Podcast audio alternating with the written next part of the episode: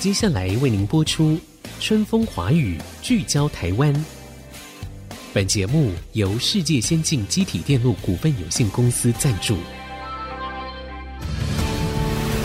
探索台湾新力量，开拓未来新视野。春风华语，聚焦台湾。沈春华主持。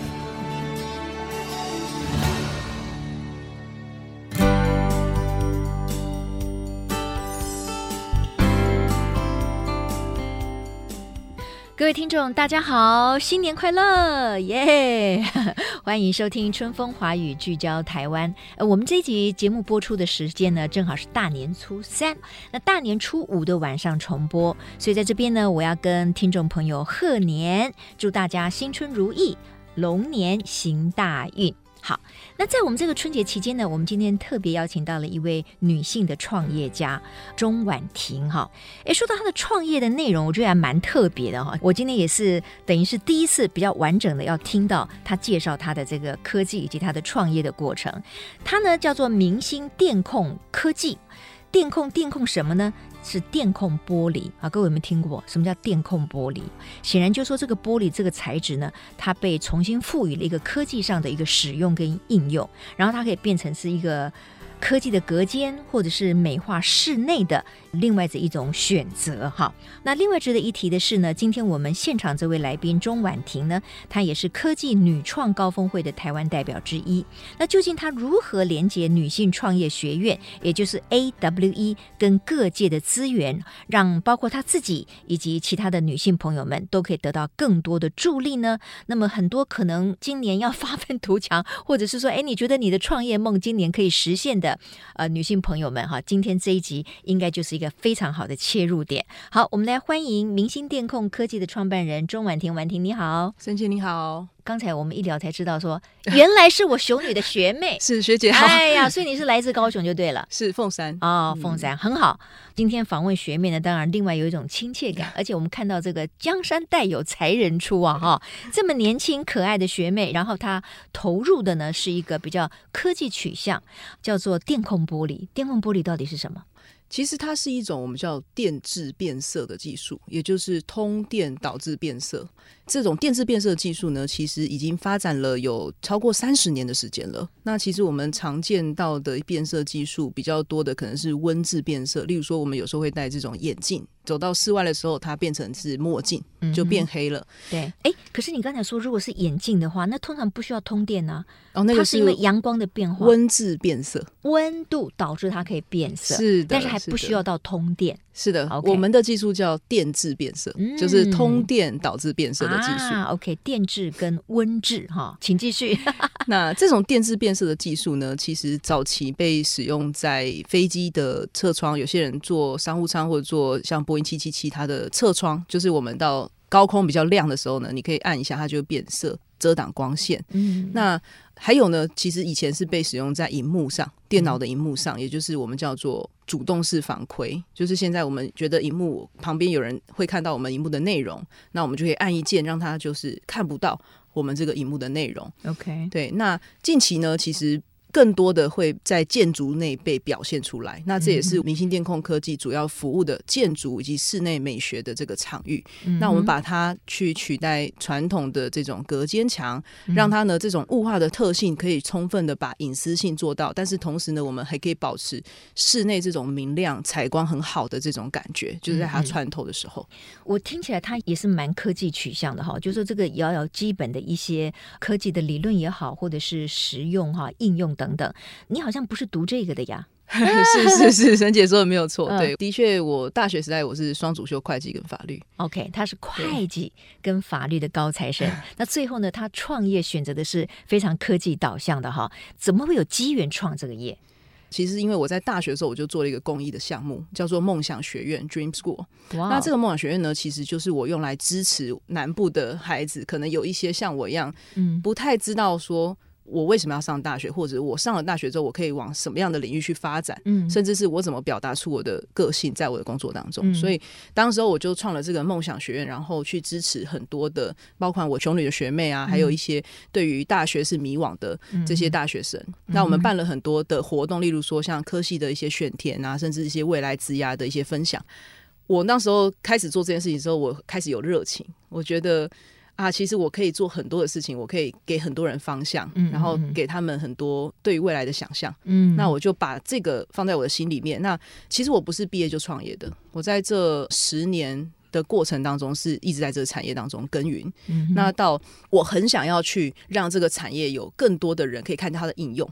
所以我就出来呢，创了这个品牌。那我创业初衷，我还是想要栽培一个人才团队。嗯，所以在我们公司的选材理念当中，其实我们没有特别重视你的学历或者是你的背景。其实我也在思考，也许学校所给予的一些教育的内容，跟我们现在科学科技的发展，可能是有一点落差的。那我们怎么样让人才在他的工作岗位上是可以得以发挥，不该只是被他的科系给限制限制住了。嗯嗯嗯。所以这就是我当时候创业，就是刚刚提到，我想要让人才可以发挥，再来我想要让。这样的一个技术能够被应用在更多的空间场域上。OK，好，因此呢，你就开始注意了科技这个地方，对不对？那时候我就透过其实就是面试，然后我就看到了这个公司的这个技术，嗯，我觉得这些技术是很吸引我的，对，所以我就进入到了这个产业来发展。OK，所以这个公司本身就是在做所谓的电控玻璃的。电致变色的原料，没错。Oh, OK，好。对对对，那问题是你离开这个公司以后，你自己能够创一个公司，我觉得不管是科技或者是讯息的这个 gap，你要怎么样的补足，我觉得也很不容易啊。哦，沈姐讲到一个重点，就是我们一直把自己定位成一个通路品牌。我这么比喻好了，我可以说，原本是从一个咖啡豆的制造工厂到我开一家星巴克的门市，嗯，这样的一个历程。所以我们的定位很清晰，就是说我并不是要去做。生产、研发、制造，而是我在做的是通路的行销跟包装。我其实心里面是这么想，就是说，台湾其实近年来 GDP 已经突破三万美金了。对对。那在我们人均水平，其实虽然大家可能会说景气不好，但是事实上是人民的生活的要求是越来越高的。对，没错。对。那我一直在思考的是，在我们建材产业，我们能不能运用科技带入美学、带入艺术去做一些能够符合我们个人的生活品味？能够让我的空间呢，特别是在 COVID 之后，嗯，大家有很多的 work from home，在家工作，那这个时候很多人在。空间的想法就不一样了，对，没错。因为可能以前我认为我只是回家睡个觉，嗯、然后就出去上班，但是现在呢，你可能大多数在家里的时间变长了，是的，对不对？然后你不禁会去思考说，这个空间我还能发挥什么可能性？再来就是现在有很多的所谓新物种，就是网红，对 KOL 在家就当成工作室的，嗯，所以其实我们也服务很多这样子的客户，也就是说他对于他的空间是有想法的，嗯，那他想要做一些有趣的事情，嗯，然后他就来找上我们。来帮他做些事，所以我们是采购这样原料回来之后，这个原料是可以采购到的，啊，这个电控玻璃是可以采购得到的。它是一个电控的液晶导电膜，嗯，那它是一个 PET 的一个复合型的材料，哦，所以它是一个卷状的。OK，所以这个东西事实上是可以下订单可以买得到的。呃，可能一般人比较困难，哦、可能还是产业当中比较是是比较容易才会了解说去哪边买到这些。对，毕竟我是在这个材料是是是。对对对，然后问题就是在你买回来这个所谓的材料原料以后，嗯、你要怎么样跟你的玻璃要把它结合，这又是另外一个技术嘛？哎，没错，好，没错。还有就是你怎么运用它，你怎么样让更多人能够接受它，嗯、这个可能都跟行销面有关。哎，是没错。好，那这个我要先进。一段广告了哈，那广告回来之后呢，我们要继续请这个婉婷来聊一聊，她在创业初期她遇到了什么样的一个困难？那这个电控玻璃到底可以做什么样的应用？为什么它可以取代隔间？隔音效果如何呢？它有很多的可能性，这个可能性是什么呢？那如果它真的这么棒，它会不会比原来的隔间或者是木材或者是轻隔间要更贵呢？那如果它太贵的话，它如何推展呢？好，这些疑问我们都稍待一会儿再回到春风华语聚焦台湾。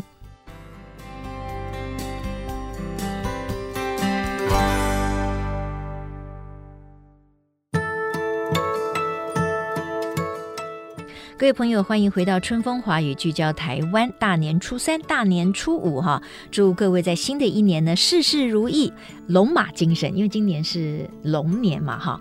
好了，我们很开心在今天的节目当中呢，请到了一位女性的创业家，而且呢，她是我高雄女中的学妹。看到这么优秀的学妹，我们做学姐的是非常开心的。那透过她呢，我觉得可以给很多可能也想要创业，或者是你觉得说，哎，我大学念的是文学院，可是我事实上我想要进入。到科技业那不是不可能的。其实，在我的访问的名单当中，有很多人就是做这样的转型，而且转得非常不错。当然，自己己的努力还是非常重要的。好，婉婷，那我就先请教你，到底用这个电控玻璃。如果把它应用在我们一般的室内隔间的话，它有哪一些优点？我们先讲优点好了，然后再请你坦诚它有没有什么缺点。哎，好，没问题。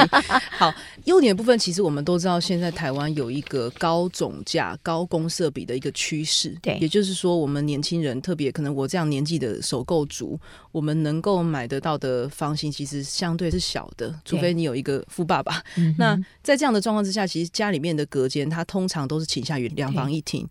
很多时候呢，在建案的规划上面，它也没有办法面面采光，就是三面采光也很难做得到。嗯、对，那在这样的之后，我们要取舍，我怎么去区划我的空间，同时我又希望空间是明亮、采光是好的。嗯哼。那所以在这样的一个前提之下呢，我们就切入到了这个室内应用的市场，透过我们产品的特性，我们去赋予一个我们叫空间自主权。OK，也就是说，我可以赋予这个空间是开放的，或者是封闭的。或者是我可以多功能应用，因为我们还有做移动墙的系统，嗯，它可以整个墙是可以移动的。嗯哼。那在这样的一个前提下，我们想要改变的就是传统的对于那种 interior 的想象，就是好像我今天用了一次之后，我就不会再改它了。可能比较长辈的想法就是我装潢一次就结束了。但是其实现在的人他想法很不同，他想要带入自己的风格，甚至是我想要针对未来的应用可能性去做一些设计，而不仅止于现在而已。所以在这样的一个需求切入点下呢，我们就去主攻这种在室内是小平数的空间。OK，那它可以透过我们的这个产品，瞬间得到了采光，瞬间呢又可以得到了隐私性。嗯。那甚至呢，它可以变成是一个投影荧幕。嗯，我们可以去投放出一个说我们喜欢海洋的这种感觉，我整个都是海洋笼罩在我的家里当中，或者是我喜欢巴黎的街景，我可以在这里面，我就好像我在巴黎的这个街区。那这就是像 Meta 在讲的这个 Metaverse 的概念，就是它是把对它把虚拟的画面融入到你的真实场景当中。所以我们的这个产品呢，它变成的是一个想象的起点。OK，好，那我们一点一点来哈。你刚才说，如果有一些小平数的空间，那有些它采光可能不是面面采光，是那你运用这个所谓的电控玻璃哈，也许可以增加它的明亮度。可是它也没有办法有自然光啊，哦、因为它这一面就是没有窗户啊。OK，我们通常是这样子服务设计，就是它是一面没有采光，那另外一面可能是有的。对，那这时候呢，如果我们是用传统的这种隔间墙去隔，就阻断了阳光了，一定是阻断的。对，那就我只能牺牲说二选一嘛，嗯、这两个空间只有一个有采光，另外一个是铁定没有。有的，但是在我们的设计之下是都有的，因为呢，我在这样的空间，我可以把这个光线引入进来。哦，你说，因为它用的是可透明的玻璃，对，可穿透的，可穿透的啊哈。但是它同时有隐私性。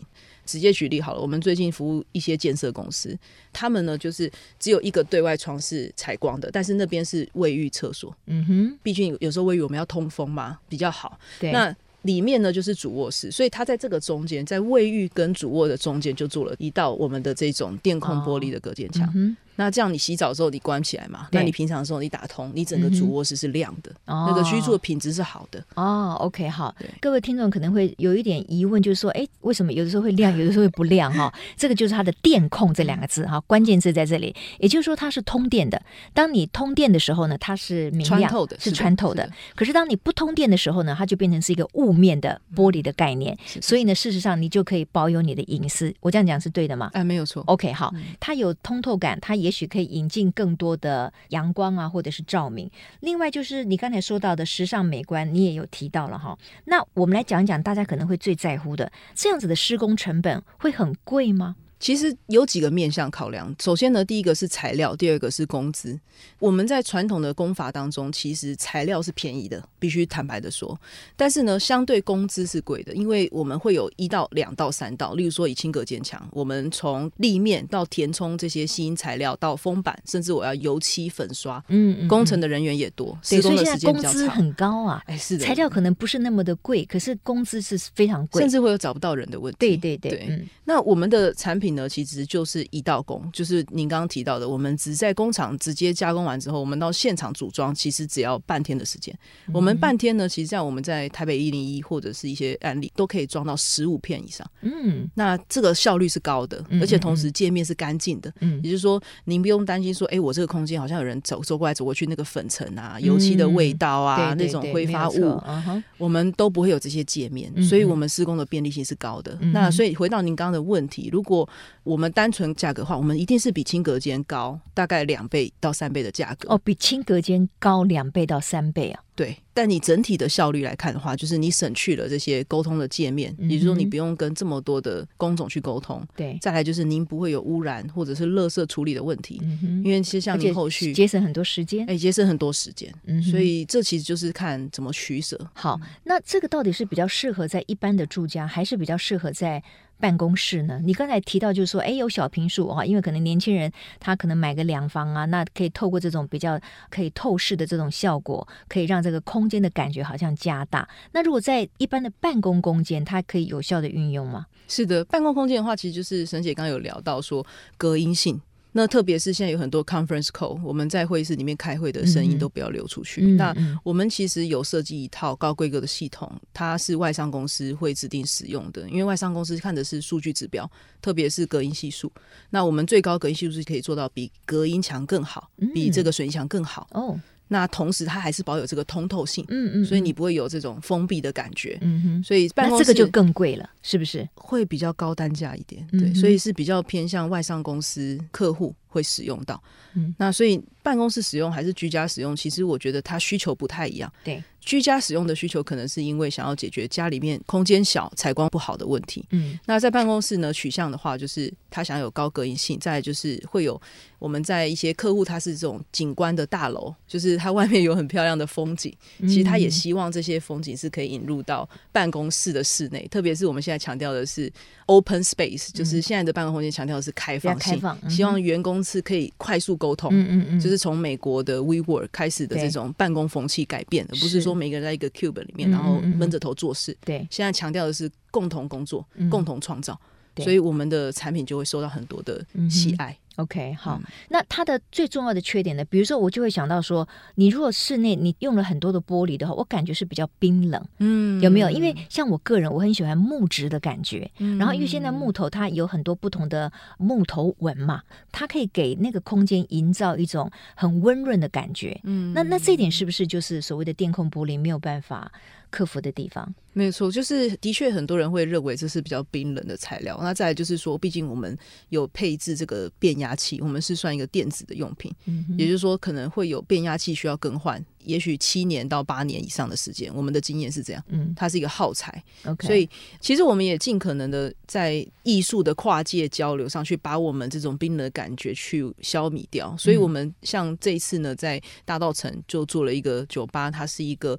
日治时代的这种木造建筑，嗯，那我们就透过我们这个电控玻璃，结合当地的这个老照片，去做出这种赛洛洛片的效果。哦，就是它是很像底片，是是，以前我们要洗那个底片，对对对，然后你人走过去的时候呢，它就哦。变出一张照片出来，它就是雾化的时候，哎、哦，变成是一张照片，嗯、有趣。嗯、对，那我们想要透过这样子一个艺术装置，去纪念台北城的老故事，嗯、就是我们是用现代的科技去回味旧的时代的一个街景。嗯、那所以我们就放了很多人物照，以及当时候大稻城的街景照。那这些怎么展现？它可能要靠一个投影机，是吗？哦，不是，那个我们就真的直接用输出的方式，用输出的方式，所以它就是固定的喽。它是固定的，它就一片一片一片，然后我们把它吊在这个屋檐，就是屋屋梁下面。OK，然后让走过。过去的人直接用身体跟他互动，因为你走过去，他这个照片就谈出来。好，那因为今天聊到这个婉婷的电控玻璃的一个创业哈，我们可以看到他其实有很多特质。第一个，他从他的兴趣出发，我认为这点很重要，就是因为他喜欢科技，所以他希望在科技领域里面去创业。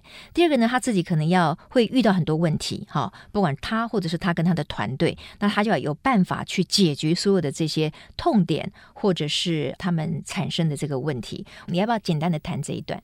好的，的确，就像沈姐所说的，我一直很希望这个产品可以被更多人应用得上。但是大家回馈给我这个问题，就是我不知道怎么用。我本来以为呢，可能例如说像业界有一些创意的人士，例如说设计师、室内设计师，他们是很会做创意发想的。对对。但我发现这个新素材的应用上面，其实就好像我们去。餐厅吃饭的时候，我们会有一些很很棒的日本料理师傅。你要他一下又做日本料理师傅，一下做美国料理，一下做德国料理，一下做法国料理，其实是不太可能。就每一个人他有他习惯使用素材的方式，是。所以当时候我就想说，哎，我们来做一个产业的示范，就是我们透过我过去的经历去实现这件事情。但是就像你讲，其实遇到非常多的困难。首先就是。这个讲来真的太好笑了，我不会讲台语，因为我们是外省人，所以，哦、但我们到暗场的时候，其实跟师傅沟通，他们主要都是讲台语，是，所以、嗯、当时候我就那个画面就是汗流浃背，然后满身是灰，因为其实灰尘也很多，但我又卡在我不知道怎么跟他很好的表达，拼命的比手画脚，对对对，嗯、但是这些经验对我来说。我觉得一定要去到现场，嗯、就是您刚刚提到说怎么克服困难。我的理念当中，我认为一定要去到现场，就是你一定要实际上去采取行动，才能够发掘真的问题。对，嗯、而不是说我可能坐在办公室里面，我去想这个问题要怎么解决。嗯嗯嗯。所以我们的领导方式或我们团队的习惯，始终都是去面对问题，然后。嗯去找到可以合作的方案，所以到后来我们反而跟很多师傅们成为朋友。哦、那他们会灌输给我们很多，是他们国语讲更好，还是你台语讲更好？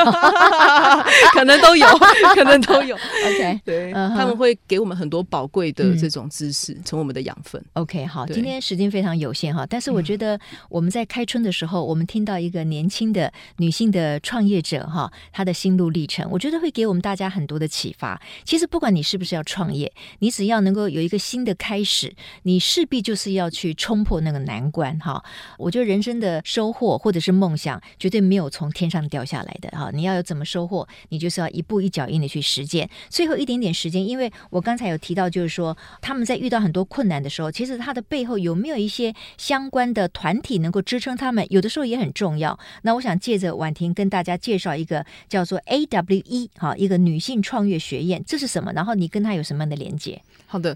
AWE 呢，其实是美国政府做的一个组织，就是美国在台协会吗？AIT，呃，对，在台湾的话是 AIT，嗯。那因为有其他的国家的也有这样子 AWE，不是 AIT 原创的，而是美国政府，是美国政府发起的。Okay. 对，我们在这个学院里面呢，其实大多数是教导我们一个开创商业的知识，从你怎么去发展你的产品，你要定位你的产品是什么样的产品，到你要怎么定位你的服务模式，到你要怎么定位你的客户是谁。然后在你的通路是什么？再来你的定价是什么？你的竞争对手是谁？然后你怎么去做出差异化？嗯、它那个是一个很完整的课程，线上的课程。嗯、那当你入选这个计划的时候，美国政府呢会开这样子一个学习的渠道，让你能够上网去。那当然，呃，您可能要具备的是英文的能力，因为它，全部都是英文的教材，它全部都是英文的教材。啊、然后我们跟 AIT 这边，他们也会举办交流的活动。嗯，那也会引入一些美国的，包括像戏股的投资人，或者是一些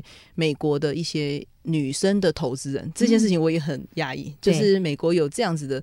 女性投资者是专门投资女性的企业的。哇，Wow, 那他们有一个指标，嗯、因为我们也知道，在商业的世界还是以男性为主。嗯、那特别是获得投资的企业的创办人，也以男生为主的居多。嗯，所以他们也想要慢慢的把这个比例拉高，嗯、所以他们也专门投资女性的创业者。嗯嗯、那在这个机构里面呢，他不仅给你教学的资源，那同时呢，也会给你交流的机会。对那甚至也有一些投资美国的计划。就是他们会给你一些方案，例如说我们一起到美国去参展，然后我们去接触当地的一些市场，还有投资人的机会，都会从 AW 的这个计划里面呢是可以获取得到的。OK，好，不过这个 AWE 好像也不是任何人都可以进去有这些资源，它好像也是经过一番甄选的嘛。所以当时你们也是甄选上了，然后就进入了这么一个体系，所以可以得到更多的注意跟协助，是这个意思吗？是的，是的。我觉得还有就是您选上了之后，你要把课程完成，